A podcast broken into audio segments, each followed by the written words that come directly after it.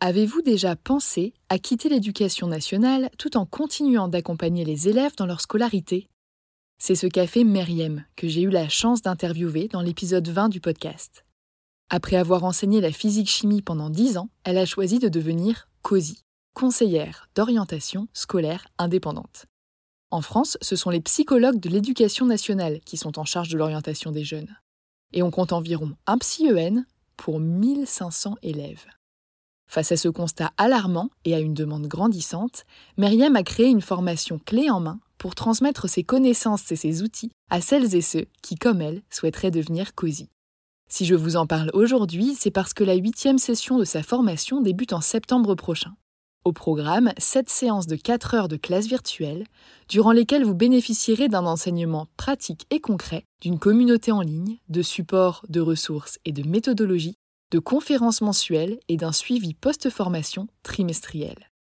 Pour faciliter votre organisation, Myriam a mis en place trois groupes de 12 personnes, deux en semaine, un le week-end. À vous de choisir celui qui s'intégrera le mieux à votre quotidien. Ces trois dernières années, Myriam a permis à près de 200 personnes de devenir COSI. Alors si vous aimez transmettre, informer et travailler au contact des jeunes, tout en exerçant un métier qui a du sens, en toute autonomie et à votre rythme, cette reconversion pourrait bien vous convenir. Pour en savoir plus, rendez-vous sur son site internet meriemdraman.com et prenez le temps de répondre au quiz L'activité de COSI est-elle faite pour vous? Vous êtes toujours là? Profitez de 5% de réduction sur la formation de Meriem grâce au code AJP5. Et maintenant, place à l'épisode.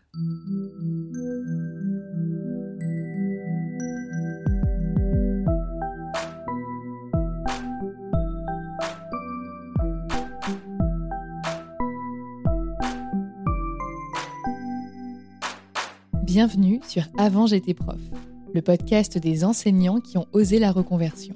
Je m'appelle Florence, j'ai été professeure des écoles pendant 6 ans et j'ai créé cette émission en 2020 pour me motiver à quitter un métier qui ne me convenait plus. Aujourd'hui, je suis rédactrice web SEO à mon compte et j'ai conservé ma casquette de podcasteuse. À travers cette quatrième saison, j'ai décidé de partager avec vous un dimanche sur deux des parcours aboutis de professeurs reconvertis. Dans cet épisode, j'ai la chance de pouvoir échanger avec Ludivine.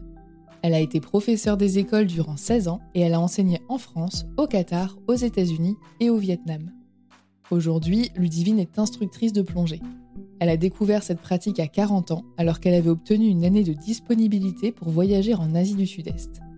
En faisant de cette nouvelle passion son métier, elle accompagne à présent les plongeurs débutants et confirmés autour de Koh Lipe en Thaïlande où elle vit la majeure partie de l'année. Dans cet épisode, on parle de liberté, de voyage, d'expatriation, de sport et de bien-être, de mode de vie, de passion et du bilan Switch Collective. Ah, et si vous entendez la pluie tomber, c'est parce que Ludivine a enregistré cet épisode depuis un camping-car. C'est moins bien isolé qu'une maison, mais ça illustre parfaitement notre conversation. Bonne écoute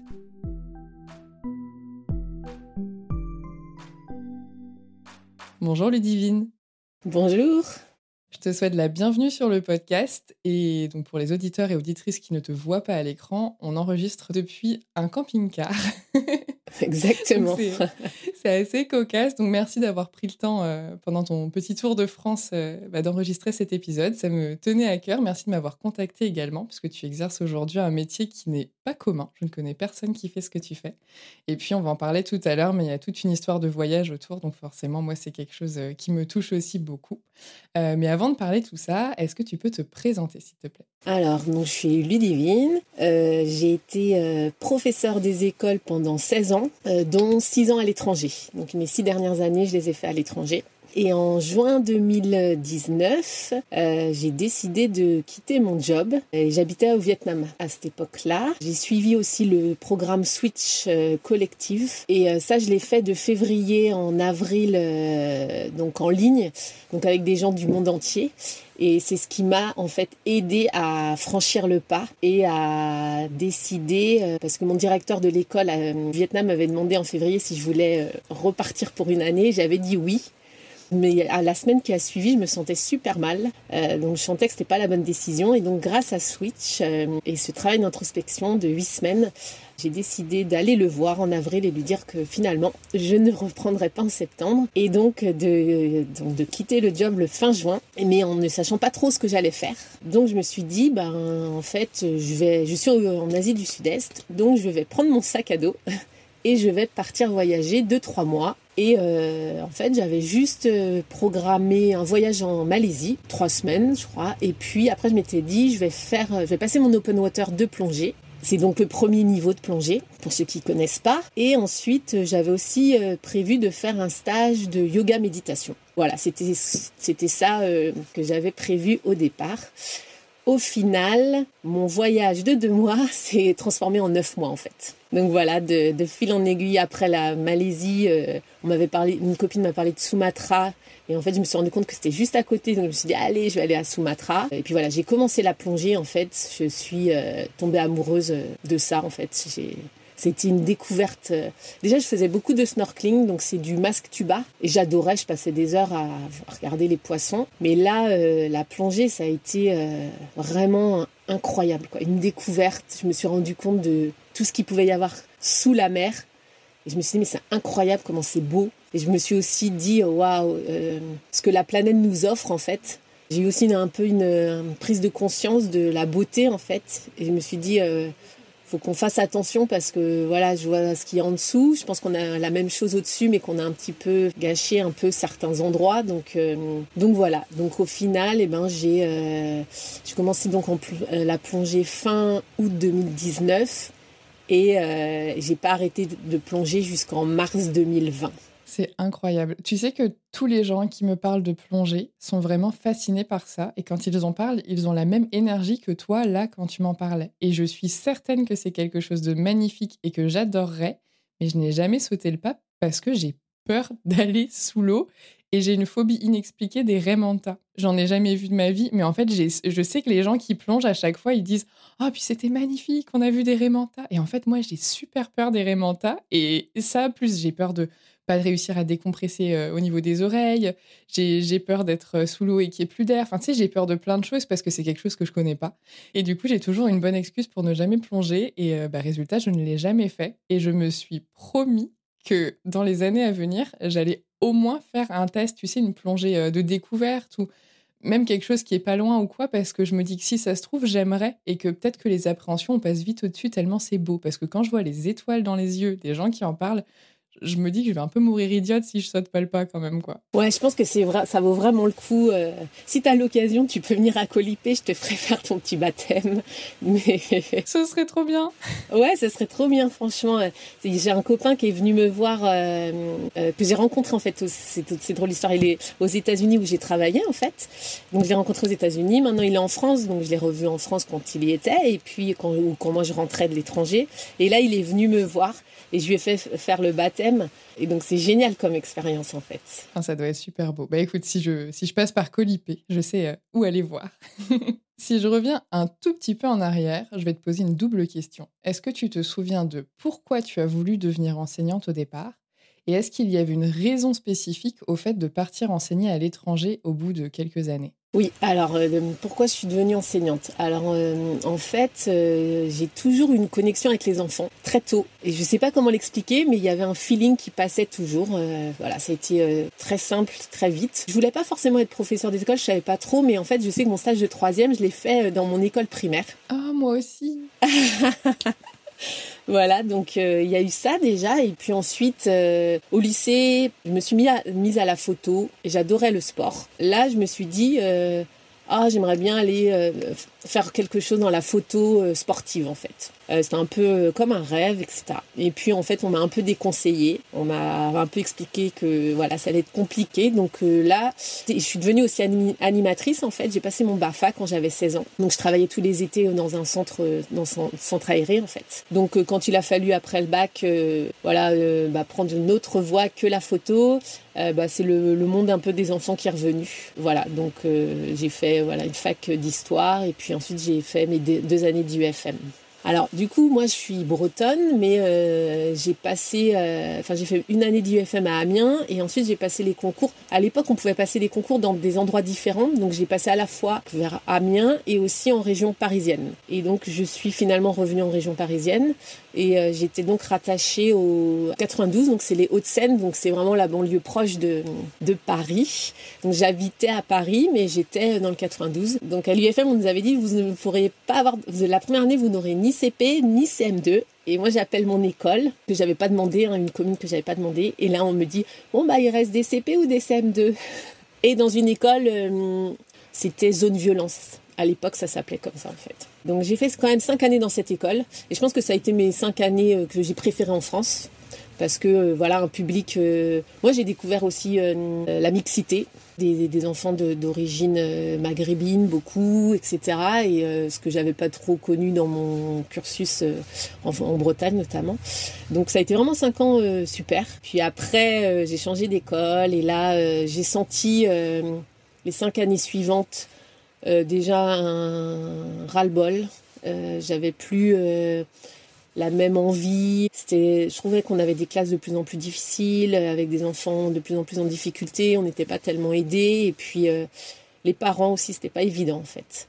Donc là, c'était après dix ans déjà, je me suis dit, qu'est-ce que je fais? J'arrête ou alors j'ai toujours aimé voyager, donc, euh, dès que j'ai eu euh, mon premier salaire, voilà, je suis partie voyager et, donc je me suis dit bah comme j'aime les voyages, la vie à l'étranger, bah, peut-être que je pourrais essayer d'aller travailler à l'étranger.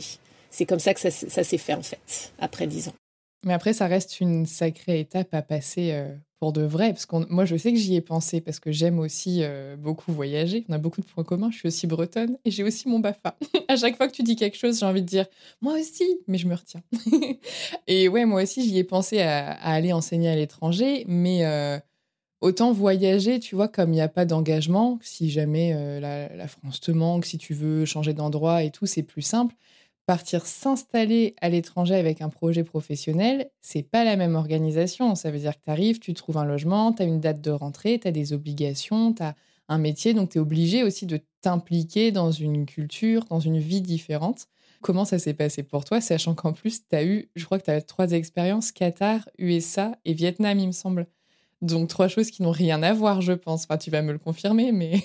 Exactement. Et alors en plus, euh, bon moi j'étais arrivée dans ma vie où voilà j'avais euh, de toute façon un ras-le-bol professionnel. Après j'avais eu euh, aussi sentimentalement une année avant une rupture difficile. si j'avais la trentaine, donc tous mes amis étaient en couple, commençaient à penser enfant. Enfin du coup il y avait tout tout plein de choses qui faisaient que que moi j'avais besoin d'un changement de vie, je pense. Euh, donc en fait, euh, cette année-là, j'ai postulé partout. Et je me souvenais même plus où j'avais postulé. Et donc en avril, euh, j'ai un coup de téléphone du Qatar et du directeur de Doha et tout. Oui, vous êtes prise. Et là, j'étais là. Ah ouais, c'est vrai, j'ai postulé là-bas. Je sais même plus où c'est.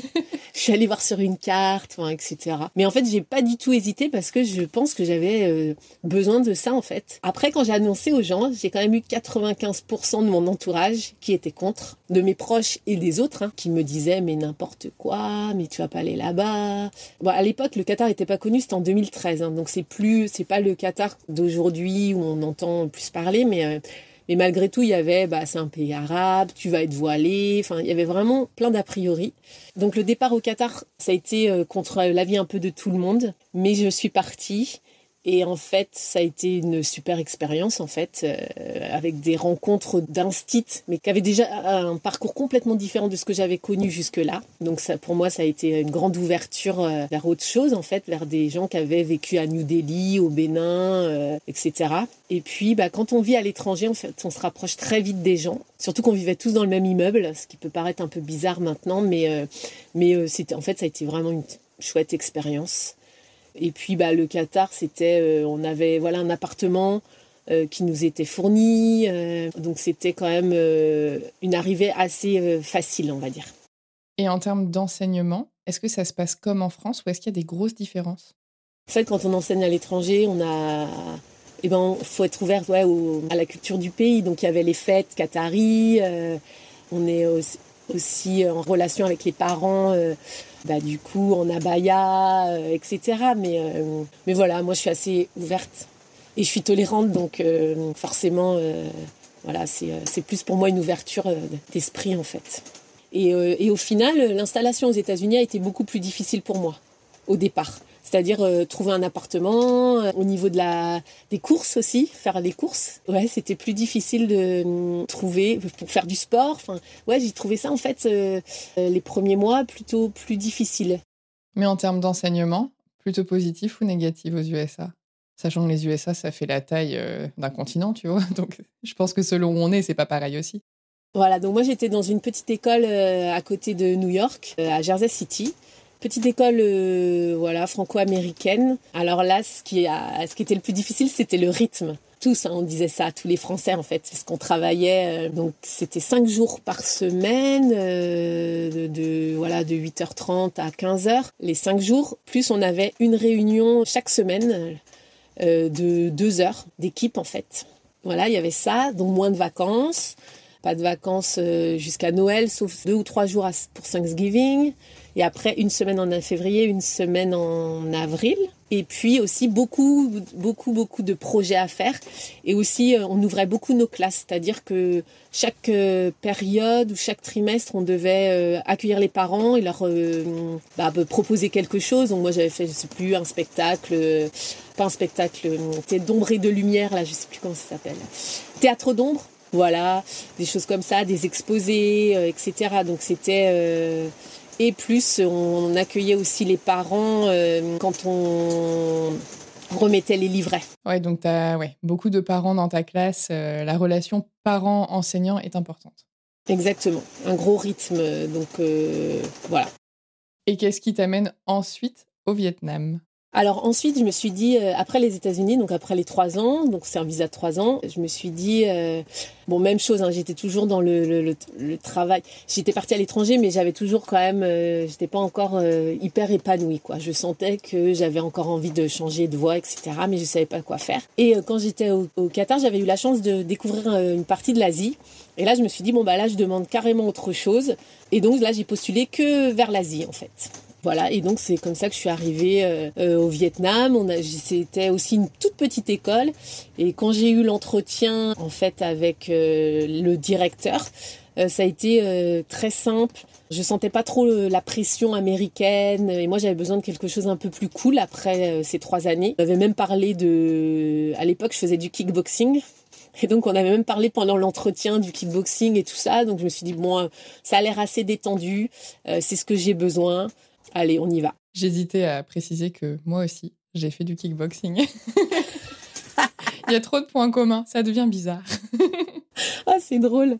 Et du coup, donc c'est à ce moment-là, quand tu te retrouves au Vietnam, que tu as découvert Switch Collective. Et je serais curieuse que tu m'en parles un peu, enfin que tu m'expliques comment est-ce que ça s'organise, parce que je pense que ça peut intéresser des gens qui écouteront le podcast et que j'en ai souvent entendu parler, mais je n'ai jamais euh, eu de détails en fait sur euh, je sais pas, le fonctionnement, le coût, ce qu'on te demande de faire, euh, est-ce que c'est distanciel, présentiel, etc. Donc je veux bien que tu m'en dises un peu plus. Ok, alors du coup, il y avait à l'époque, hein, parce que je crois que ça a un peu changé, il y avait deux formules, euh, bah, soit à distance, soit en présentiel. Et ben, du coup, j'étais au Vietnam, donc euh, il y avait que cette possibilité-là. Et donc c'était huit semaines. C'était, à l'époque, c'était pas cher. Je crois que c'était même pas 300 euros. Je crois que même ils ont fait une pause là ces derniers temps, donc je ne sais pas s'ils ont repris. Mais euh, oui, c'était vraiment euh, un programme. Euh, je, ne me rappelle plus, mais je me rappelle que c'était pas très très cher en tout cas. Et donc pendant huit semaines, on recevait chaque jour un mail avec un exercice à faire, et on avait une fois par semaine une visio. Donc avec, bah, moi c'était c'était chouette parce qu'il y avait des gens de partout et il s'avérait qu'il y avait même une, personne d'Ochimine où j'étais en fait. Et donc on est devenus copines parce qu'après on s'est rencontrés et donc euh, voilà on avait euh, des exercices tous les jours à faire.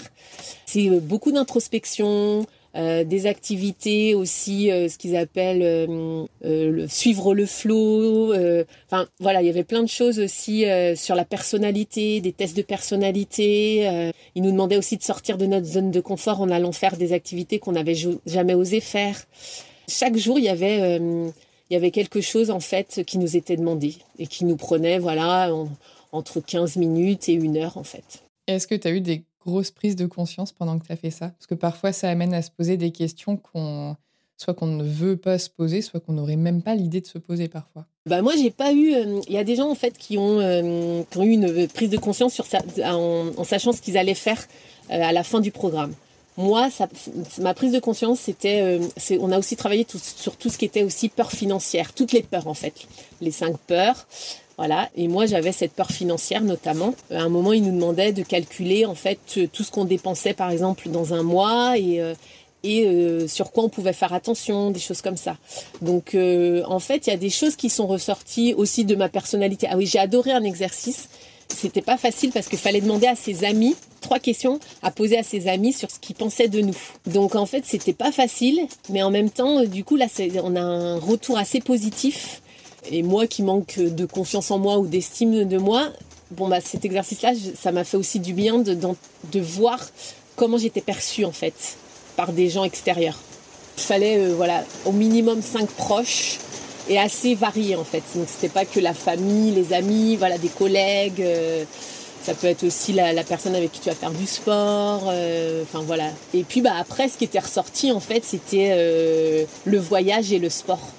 Voilà, c'était les domaines qui étaient ressortis, mais sans savoir exactement ce que je voulais faire, le voyage et le sport. Et en fait, ce qui m'a vraiment aidé, comme je l'ai dit au début, c'est que c'est ça.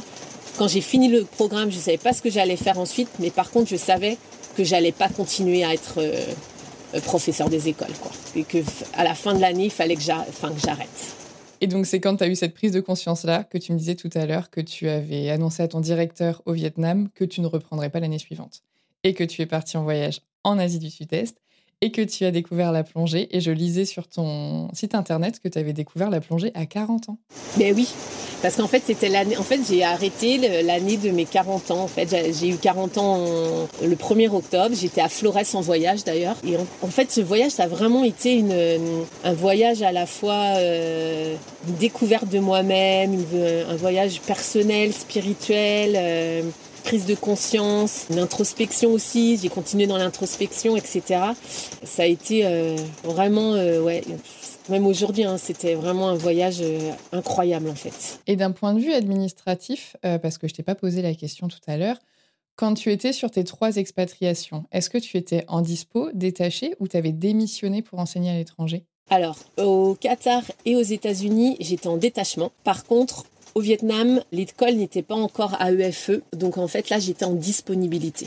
D'accord. Donc ça veut dire que quand tu as décidé de quitter l'enseignement, tu étais toujours rattaché à l'éducation nationale. Donc tu as dû faire un choix, j'imagine, soit de poursuivre euh, ta dispo, soit de démissionner. Alors en fait, euh, comme j'avais demandé ma dispo, euh, puisque je pensais refaire une année, donc là j'ai encore eu une dispo l'année où j'ai voyagé en fait. J'ai tenté le coup en redemandant, en sachant que euh, bah, de toute façon, j'allais pas reprendre. Donc en mars 2020, je suis rentrée à cause du Covid. Donc là, j'étais encore en dispo. Cette année-là, je me suis dit qu'est-ce que je fais? Et là, j'avais euh, lu qu'il y avait la rupture conventionnelle. Oui, qui est arrivée entre-temps. C'est ça. Mais personne n'avait d'informations sur ça. C'était tout récent, etc.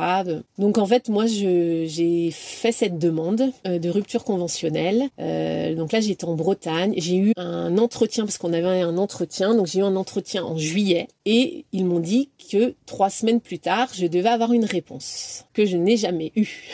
Et donc, le jour de la rentrée, de septembre. Mais moi, sauf que j'avais pas de rentrée, puisque pour moi, je ne reprenais pas. Donc, euh, le jour de la rentrée, donc le 2-3 septembre, je reçois un mail de l'éducation nationale me disant que je devais prendre une classe. Tiens, si vous savez pas quoi faire ce matin, prenez une classe.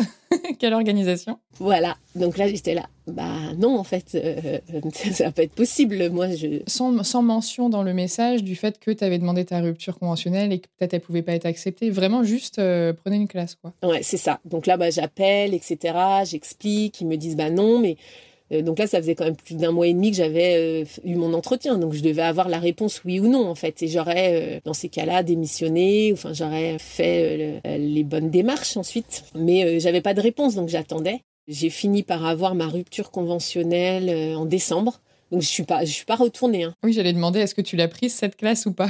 non, non, pas du tout. J'ai appelé les syndicats qui savaient pas trop. Ils m'ont dit, euh, ils m'ont même parlé d'abandon de poste, euh, de démission, enfin que tout revenait au même au final. Donc euh, j'étais là, d'accord, bon. Et puis je, je, me suis dit, bah non, en fait, je continue ma démarche de rupture conventionnelle. Voilà, j'attends de leurs nouvelles. Et en fait, j'ai eu des nouvelles qu'en décembre. Et bien sûr, je n'ai eu aucune indemnité hein, parce qu'ils ont trouvé, euh, j'avais quand même 16 ans d'ancienneté, mais, euh, mais bon, ils ont trouvé l'excuse que j'étais euh, à l'étranger la dernière année. Ouais, je crois que c'est calculé sur ta dernière année d'exercice en fait, parce que moi je m'étais posé la question, j'étais d'abord en dispo avant de démissionner, je m'étais demandé est-ce que je demande une rupture conventionnelle ou pas, et il m'avait dit bah en vrai ça sert à rien parce que vous n'aurez pas d'indemnité. Sauf qu'à posteriori, j'ai toujours pas de réponse à cette question. Je me demande si on peut demander sa rupture conventionnelle en n'ayant du coup pas d'indemnité, parce que pour eux, c'est plus facile à accepter puisqu'on ne leur coûte rien. Mais nous, ça nous ouvre quand même des droits au chômage d'avoir sa rupture conventionnelle. Donc en fait, ça peut aussi être un bon coup à jouer parce que tu as plus de chances que ce soit accepté. Donc eux, ils pourront faire gonfler un peu leur stats parce qu'ils n'en acceptent pas non plus tant que ça, quoi. Et ça leur coûterait rien et nous, ça nous ouvrirait nos droits au chômage. Donc euh, je suis toujours à la recherche de quelqu'un qui a fait cette procédure-là. Si quelqu'un m'entend et connaît quelqu'un qui connaît quelqu'un, je suis curieuse de savoir euh, voilà, si c'est possible ou pas. Quoi. Ah bah moi, je l'ai fait. Mais ils t'ont dit non ou ils t'ont dit on te l'accepte mais sans te donner d'indemnité? Ils m'ont envoyé un, courrier un vendredi en me disant euh, vous avez votre rupture conventionnelle, si vous voulez que ça prenne effet le 1er janvier, euh, vous devez me la renvoyer lundi. Ah, faut pas être en week-end euh, dans le Cantal, quoi. Voilà. Donc ensuite, donc je l'ai faite parce que moi, ça faisait quand même pas six mois, mais pas loin que j'attendais. Donc j'ai signé directement. Et après, je me suis inscrite à Pôle Emploi. Donc là, ça a été le parcours du combattant, mais vraiment ça a mis trois mois parce qu'en fait, ils se renvoyaient la balle entre l'éducation nationale et Pôle emploi. Et voilà. Et j'ai quand même eu une conseillère de l'éducation nationale qui m'a dit euh, euh, J'ai pas eu de chance de tomber sur votre dossier. Là, j'étais, mais si, en fait. Parce que là, ça faisait trois mois que je me battais avec eux, en fait. Euh, entre les uns et les autres, je lui ai dit bah, bah si c'est trop compliqué pour moi, passez-moi votre supérieur en fait. Et dans la journée, elle a débloqué le papier et ça a fini par être régularisé en fait. Ok, donc il est possible d'avoir une rupture conventionnelle et d'ouvrir ses droits au chômage en ayant été en dispo avant et donc en ne touchant pas d'indemnité. Tu es la réponse à la question euh, que je me posais depuis plusieurs mois maintenant. donc je pense que c'est une bonne nouvelle quelque part.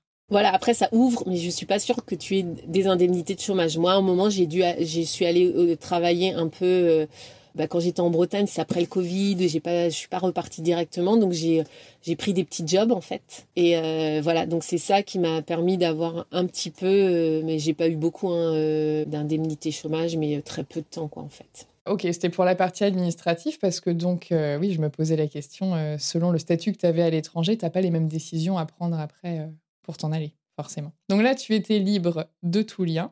Mais comment est-ce qu'on passe de j'aime faire un peu de plongée en voyage à je vais en faire mon métier? J'ai profité aussi de la période de Covid pour faire une formation yoga. En fait, mon projet, c'est le petit à petit. J'ai pris un coach aussi, euh, en fait, à partir de février 2020, euh, parce que bah voilà, j'avais commencé euh, ma reconversion, enfin l'idée de, de me reconvertir, mais avec des idées de voyage, de sport, mais je savais pas trop comment combiner tout ça. J'avais aussi cette peur financière qui était tout le temps là, là, euh, autour de moi, donc euh, de temps en temps, euh, je me disais mais est-ce que je vais pas reprendre un job à l'étranger en tant qu'instit Enfin voilà, donc il y avait toujours cette peur quand même. Donc je me suis fait voilà aider aussi par un coach.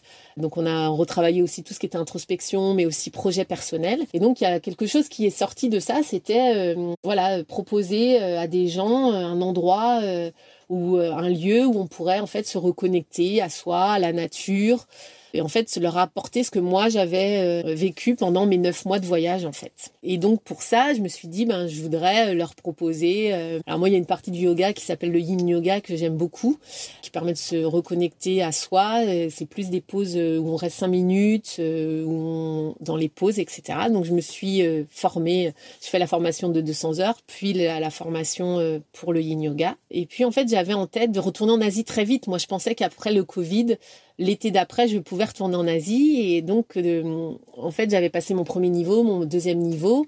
Et je m'étais dit, le jour où je retourne en Asie, je passe euh, mon Dive Masters, qui est euh, en fait le premier échelon pour devenir professionnel de la plongée, c'est-à-dire on est guide de plongée. Donc, je m'étais dit, bah, dès que je retourne en Asie, je, fais ma formation pour devenir euh, dive master en fait. C'était toujours en tête, mais euh, les frontières étaient fermées. Euh, j'ai fait ma formation. Ensuite, je suis partie en tant que bénévole sur un bateau qui faisait des, pollutions en Méditerranée. Bon, au final, le bateau était en réparation, donc j'ai plutôt fait 15 jours de, de réparation de bateau. Et puis ensuite, je me suis dit, je peux pas partir en Asie, donc il faut que je trouve un plan B un endroit où euh, qui allie tout ce que j'aime, la mer, la plongée, le soleil, et puis euh, trouver peut-être un endroit où justement où je pourrais proposer euh, mes retraites ou mes voilà. Donc je suis partie à Tenerife pendant trois mois. Et donc j'ai replongé, j'étais à la découverte de cette île, je me suis dit ah ouais ça, ça c'est un endroit où je pourrais accueillir des gens et euh, faire ces séjours, etc.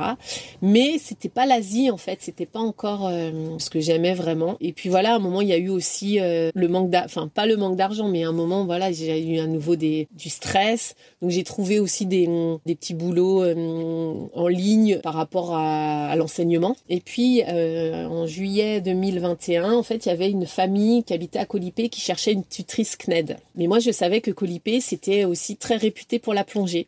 J'ai eu un entretien avec cette famille et là, il s'avère qu'il tenait un club de plongée. Oh, le hasard fait bien les choses. voilà. Et je, lui dis, bah oui, je voudrais bien passer mon dive master. Là, il m'a dit, bah, bah viens en fait. let's go. voilà. Donc, je suis arrivée en novembre 2021 à Colipé. Est-ce que tu tenais à passer ton dive master en Asie pour des raisons financières? Est-ce que c'est moins cher qu'en France? Parce que j'entends beaucoup de gens qui me disent quand j'irai en Asie, quand j'irai sur telle île, j'irai plonger, mais qui ne le font pas forcément dans les pays européens. Du coup, je me demandais si c'était financier ou si c'était une histoire de fond marin, en fait. Alors, je pense que c'est à la fois les deux. En général, passer ces niveaux est moins cher et plus rapide quand on le fait, en fait, euh, en Asie notamment. Et puis, après, le prix de la plongée est aussi moins cher. Ça va presque du kit au double. Et puis, les fonds marins, même si ça, ça reste beau en France, euh, je pense que c'est quand même euh, plus euh, coloré. souvent, la visibilité est meilleure. Il y a plus de poissons, peut-être, plus de gros aussi. Et puis aussi, il fait plus chaud.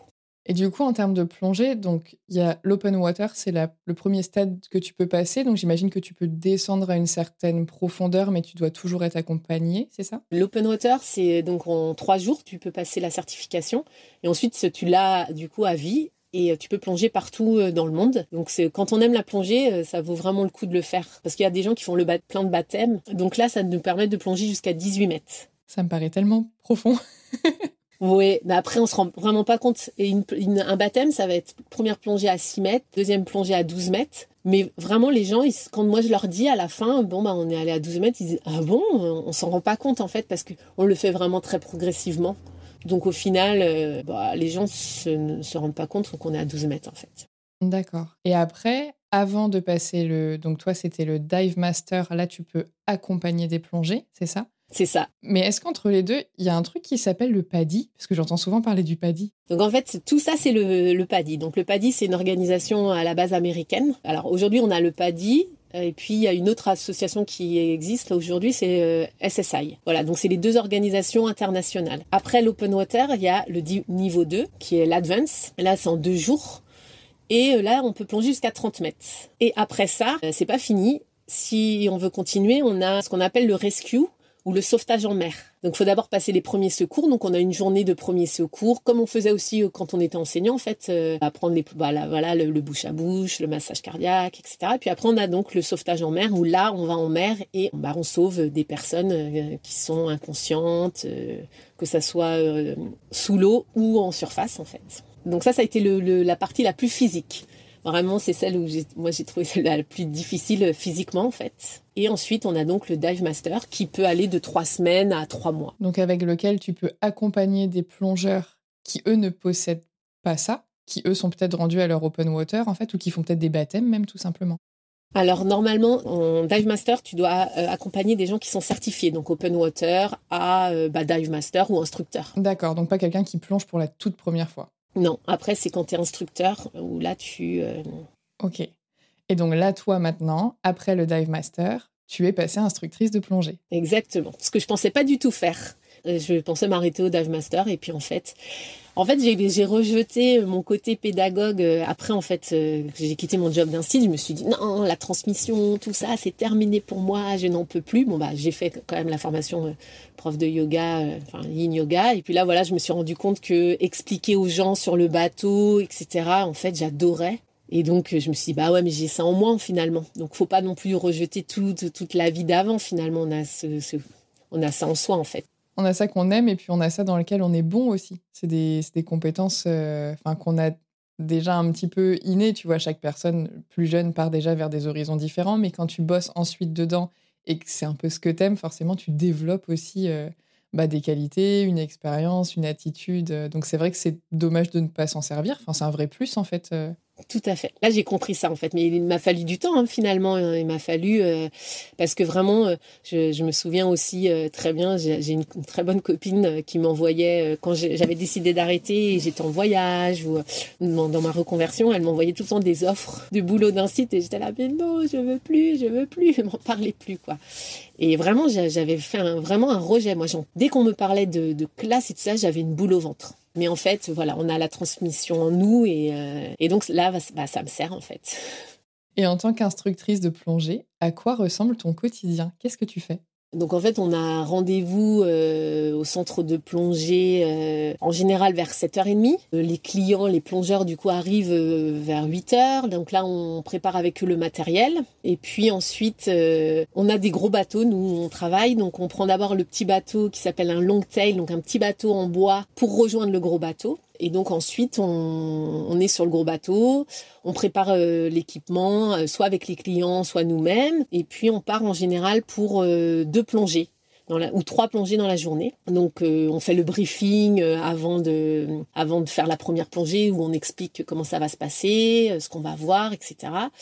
Donc ensuite on fait une plongée qui peut durer en maximum une heure. Ensuite, on remonte sur le bateau. Donc là, on attend en général une heure de pause pour que bah, l'azote qu'on a dans le corps euh, s'évapore, etc. Et puis, euh, on repart dans un autre spot de plongée pour faire euh, la deuxième plongée. Quand c'est fait, ben, on rentre sur l'île, sauf certains clients qui décident de faire une troisième. Donc pour ceux qui ne... Si on a terminé bah, les deux plongées, ben, on, nettoie le matériel. Et puis ensuite, on a ce qu'on appelle des shifts dans les shops de plongée. Donc c'est-à-dire qu'on va rester deux ou trois heures, on fait des roulements. On reste de, donc au magasin de plongée et puis euh, bah, on accueille euh, les futurs plongeurs. Euh, bah, déjà aussi après la plongée, on a un carnet de plongée en fait. Donc on peut avec notre client remplir ce carnet en expliquant combien de temps on est resté, combien de profondeur on a plongé et ce qu'on a vu. Et puis voilà, après dans le magasin de plongée, bah, on accueille les gens, on leur explique quelles vont être les plongées dans les jours suivants. on leur explique aussi les, niveaux de plongée, etc.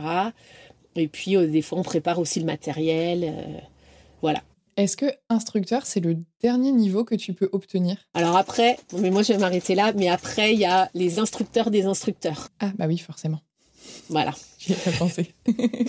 Parce que là, toi, en tant qu'instructrice, tu peux accompagner des groupes et donc même des débutants qui n'ont jamais plongé. C'est ça, donc je fais les baptêmes et après je forme en fait. Euh, si par exemple toi tu veux passer ton open water, et eh ben pendant trois jours on va on va être ensemble, on va faire de la théorie, de la pratique et au bout de trois trois jours tu seras certifié euh, open water. Ce qui veut dire que tu vis à l'année à Colipé. Alors ça marche en saison en fait. Donc c'est pas vraiment une année euh, entière. Là, je repars en octobre pour quelques mois. C'est pas encore défini combien de mois euh, je vais rester. Je sais pas exactement. Euh, voilà, l'année dernière, j'y étais de septembre à mai et l'année d'avant de novembre à juin. Et est-ce que tu ne peux le faire qu'à Colipé ou est-ce que tu pourrais le faire n'importe où dans le monde? Oui, je peux le faire euh, n'importe où dans le monde. Ouais, tout à fait. Bah, c'est ça aussi pourquoi j'ai voulu aussi le faire parce que Dive Master c'est compliqué de trouver un travail, beaucoup plus compliqué de trouver un travail parce que euh, quand ils mettent une offre d'emploi et qu'ils ont le choix entre quelqu'un qui est Dive Master et instructeur, euh, forcément ils préfèrent l'instructeur puisqu'il peut donner aussi les cours. Donc voilà, c'était aussi cette raison-là qui m'a fait passer le niveau supérieur en fait. Et est-ce que ça veut dire que tu travailles uniquement en anglais? Parce que j'imagine que c'est assez international en fait comme job. Ouais, c'est génial. En fait, on a une équipe international. Et, euh, cette année, on avait un staff qui allait de 20 ans à 55 ans. Donc, euh, comme tu peux imaginer, des gens euh, mais de partout dans le monde et avec des, des histoires marrantes aussi. Donc, c'est vraiment chouette. Mais après, moi, je suis dans un club de plongée française. Donc, je travaille aussi bien en français qu'en anglais, en fait, les deux. Ah, c'est chouette parce que tu peux vraiment allier ta passion euh, pour la plongée, le voyage, et puis en fait, le yoga se mixe très bien avec tout ça parce que j'imagine, je n'ai jamais plongé, mais j'imagine que la respiration a son importance et qu'il ne faut pas paniquer.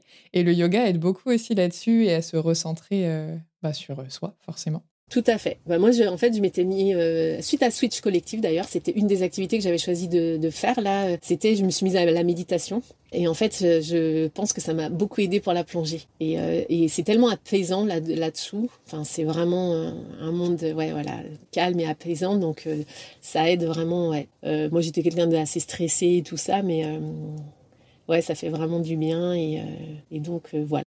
Et pour parler concrètement, donc si tu es à l'aise avec le sujet, tu peux développer, sinon tu peux juste donner des ordres de grandeur. Mais est-ce que tu saurais dire, bah, sachant que tu as travaillé dans plusieurs endroits à l'étranger en tant que prof, donc ça peut changer, mais en termes de niveau de vie, est-ce que tu gagnes ta vie comme tu le souhaites? Parce que tu as aussi un mode de vie qui est différent de la plupart des gens qui vont écouter l'émission, donc forcément tu n'as pas les mêmes charges, donc tu n'as peut-être pas besoin des mêmes revenus. Tu travailles à l'étranger, mais tu l'as aussi fait en tant que prof. Mais globalement, entre quand tu étais prof et aujourd'hui, est-ce que tu arrives à retrouver un niveau de vie qui te convient, sachant que si tu es à l'aise avec les chiffres, tu peux chiffrer, mais tu n'es pas obligé? Du coup, je gagne moins forcément euh, que quand j'étais prof. Au Vietnam, je gagnais pas non plus euh, énormément, mais la vie en Asie est tellement moins chère, donc je pense qu'au Vietnam, je gagnais 1200 euros à peu près, et euh, ce qui était plutôt confortable pour la vie là-bas. Aux États-Unis, au Qatar, je gagnais plus. Et je pense qu'en France, après 10 ans, je gagnais peut-être 1800, 1900 euros peut-être. Donc aujourd'hui, bien sûr, je gagne pas ça, ça c'est euh, sûr. Je gagne peut-être euh, autour de 1000 euros, quelque chose comme ça. Peut-être un peu plus. Enfin, je, ouais, je suis assez mauvaise avec les chiffres, etc. Donc, euh, et puis ça dépend aussi des mois, ça dépend, etc. Mais, mais par contre, pour l'Asie, ça va en fait. Après, quand je reviens en, euh, en, Europe, bien sûr, ou si on vit en Europe avec ça, c'est impossible, soyons clairs. Mais euh, voilà, pour là-bas, euh, oui, je vis, je plutôt bien. En plus, alors moi, je cuisine un peu, mais les autres pas du tout. Et en fait, ils vont manger tous les jours quasiment au restaurant, pour donner une idée le soir, je parle. Un plat, ça coûte peut-être 3 euros, donc Ouais, c'est pour ça que je posais la question sous cet angle-là, parce que du fait d'avoir vécu l'an dernier plusieurs mois en Équateur et d'avoir été. Euh, j'ai travaillé dans une auberge de jeunesse, donc je n'avais pas de salaire, mais j'avais euh, le logement, la nourriture, etc. qui étaient offerts. Et j'avais pas besoin de bosser beaucoup à côté en tant qu'auto-entrepreneur, puisque le niveau de vie était tellement bas que ben, j'avais pas de dépenses en fait. Donc euh, je dépensais euh, entre 100 et 300 euros par mois les mois où vraiment j'allais quatre fois au resto quoi.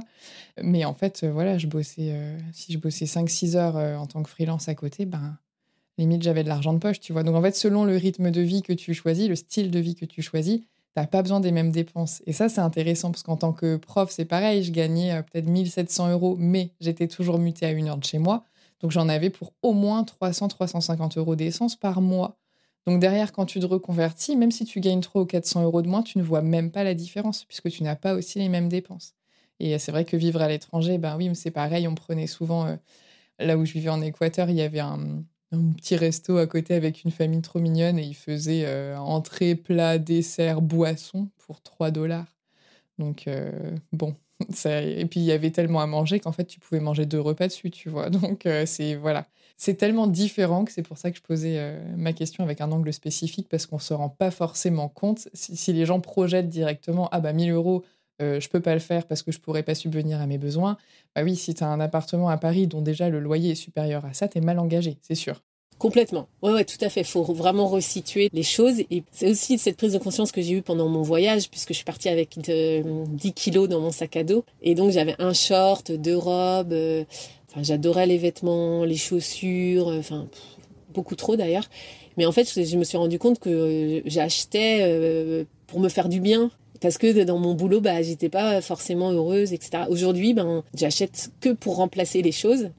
J'ai très peu de vêtements avec moi et euh, je m'en fiche. Enfin, je, m'en fiche du regard des autres et je m'en fiche euh, si je porte plus ou moins tout le temps la même chose parce que euh, à côté de ça, bah, je suis hyper bien dans ce que je fais. Et je me suis rendu compte de ça aussi, du fait de voyager, mais comme tu es entouré d'autres personnes qui sont heureux dans leur quotidien et qui s'en fichent aussi de leurs vêtements, leurs chaussures, leur look, leur machin, en fait, toi, du coup, ça devient plus du tout ta préoccupation, mais alors vraiment du tout. Parce qu'en France, tu peux avoir le poids des autres. Si tout le monde est bien habillé, a le dernier truc de marque, a un beau téléphone, une voiture, machin, et que toi, t'as rien de tout ça parce que ce que t'aimes, c'est quelque chose de différent, tu peux avoir l'air un peu étrange aux yeux des autres. Mais quand tu voyages et que t'es entouré de gens qui sont exactement comme toi, t'as juste l'impression que c'est vraiment la norme, quoi. Et c'est toujours un petit choc quand tu rentres, mais c'est chouette. C'est ça qui est beau, je trouve quand je rentre, je trouve ça hyper difficile en fait. Euh, bah, je, tu, tu, retournes dans ça en fait. Tu te rends compte que il y a le regard des autres, euh, euh, etc. Tout de suite en fait. Alors que c'est mais c'est un gros travail sur soi après parce que là moi d'être rentrée c'est pareil. Tu vois, je reprends un peu le regard des autres, les émotions des autres. Du coup, j'ai plus de stress, je fais pas les mêmes choix, j'ai pas le même rythme de vie, ça me convient pas, mais je continue de faire pareil en râlant. Enfin, alors que tu vois, quand je voyage, je fais tout ce que j'aime et je râle pas c'est qu'il faut changer. En fait, il faut se réadapter à chaque fois. Et je pense qu'il y a toujours quelques mois de réadaptation. Et je pense qu'à force de voyager, de voir des choses différentes, de rencontrer des gens différents, on apprend aussi bah, ce qui nous plaît, ce qui nous plaît pas, ce qu'on aime, ce qu'on aime moins. Et puis, on a l'habitude de s'écouter quand on est tout seul et qu'on bah, on ne dépend que de nous-mêmes. Et du coup, tu as l'habitude de faire des choses qui sont bonnes pour toi, que ce soit pour ton corps ou pour ton esprit. Et du coup, c'est dur de se remettre dans un moule qui ne correspond pas forcément à ce que tu as découvert qui te faisait du bien, en fait, je trouve. Ouais, tout à fait. Ah ouais, je trouve que c'est pas facile de revenir. Euh, moi là, aujourd'hui, je me vois pas du tout euh, vivre en France. En fait, je me sens, je me suis toujours sentie euh, différente en fait, un peu hors de la norme. Alors, alors là, ça serait trop difficile en fait pour moi de vivre ici et d'avoir ouais, une vie plus conventionnelle, mais qui me va pas en fait. Est-ce que tu as des regrets sur l'intégralité de ton parcours?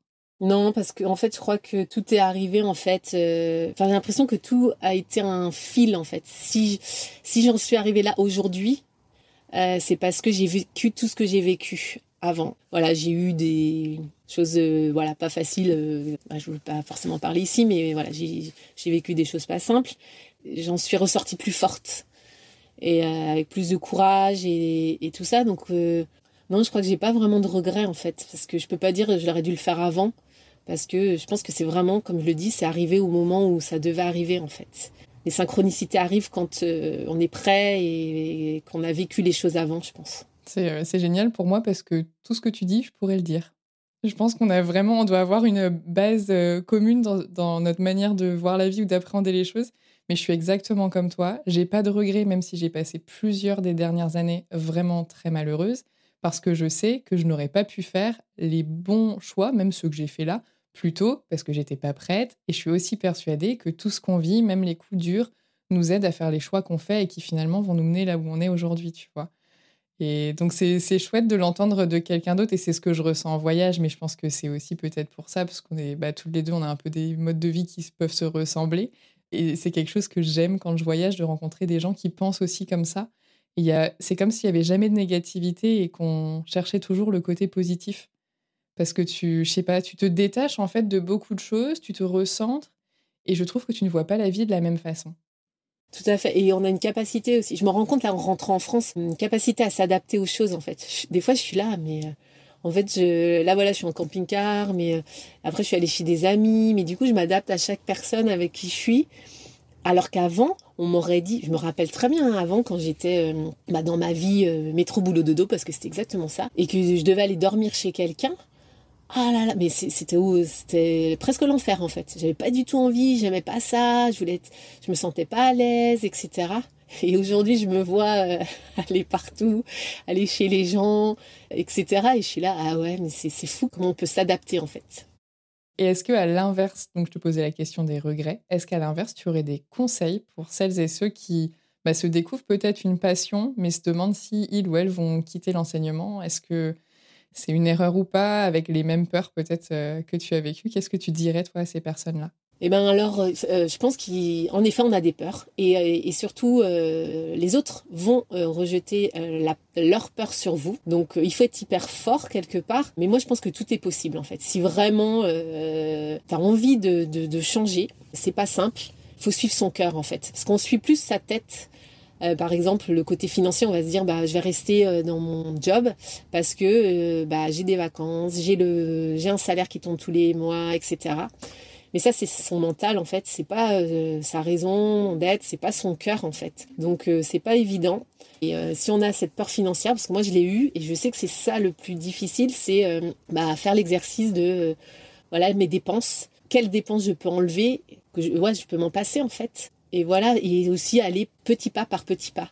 Parce que voilà, moi j'ai arrêté fin juin 2019 et là je suis en cours encore de reconversion parce que j'ai pas encore atteint mon but final. Et on est en euh, voilà euh, août, non septembre 2023. Donc c'est long aussi.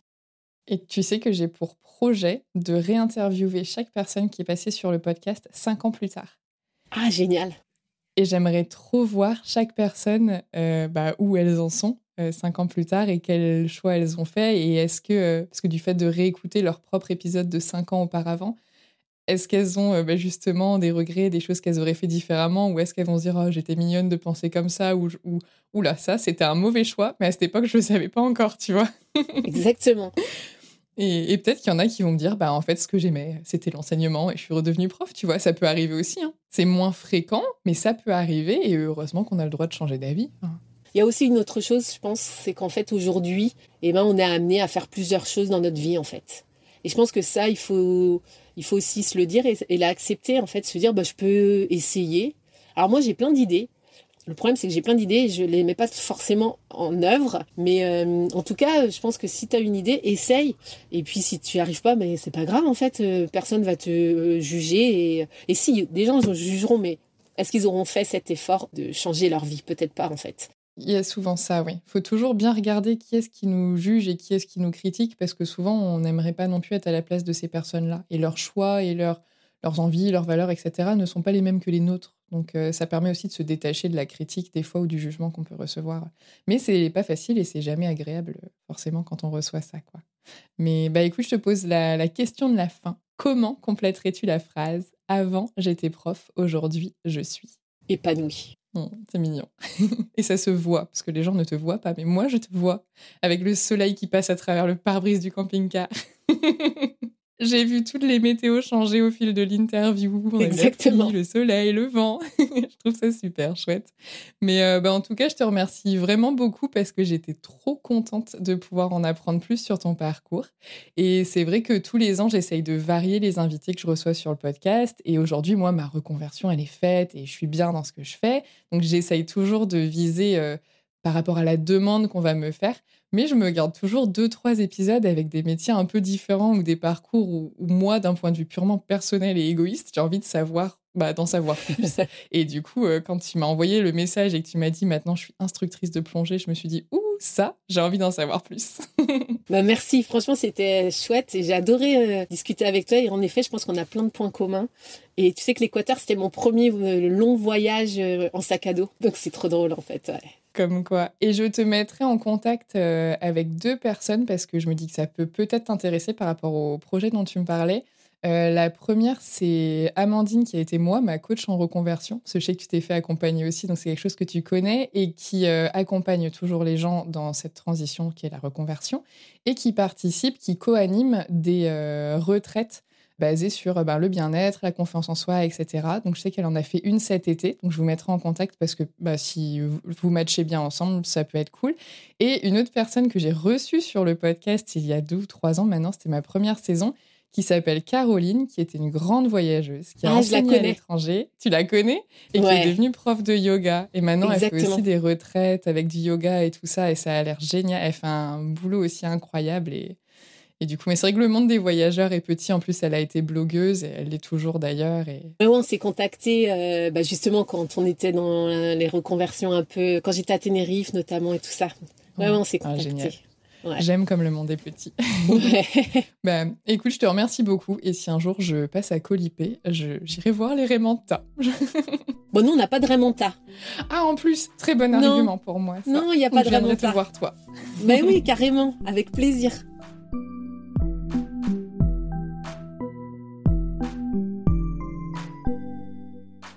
Merci d'avoir écouté cet épisode jusqu'au bout. S'il vous a plu, abonnez-vous pour ne pas rater les prochains. Pour m'aider à faire connaître le podcast, vous pouvez le noter et le commenter sur votre application d'écoute. Et je vous invite également à le partager avec vos proches, vos collègues et sur vos réseaux sociaux.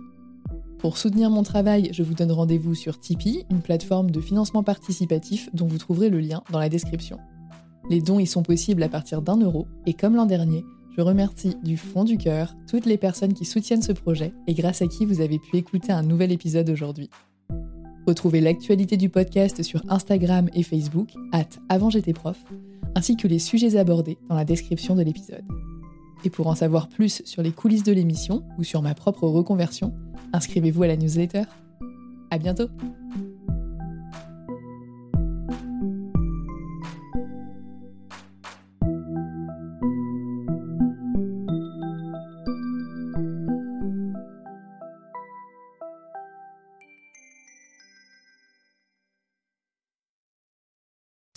Créer un podcast mais tu ne sais pas par où commencer? Je pense qu'on a ce qu'il te faut. Notre programme 30 jours pour créer ton podcast répond à toutes tes problématiques. La conception de ton projet, le format de ton podcast, les visuels, le titre, l'enregistrement, le matériel, l'hébergeur, le montage, la communication, tout est réuni en un seul endroit pour faciliter le lancement de ton podcast.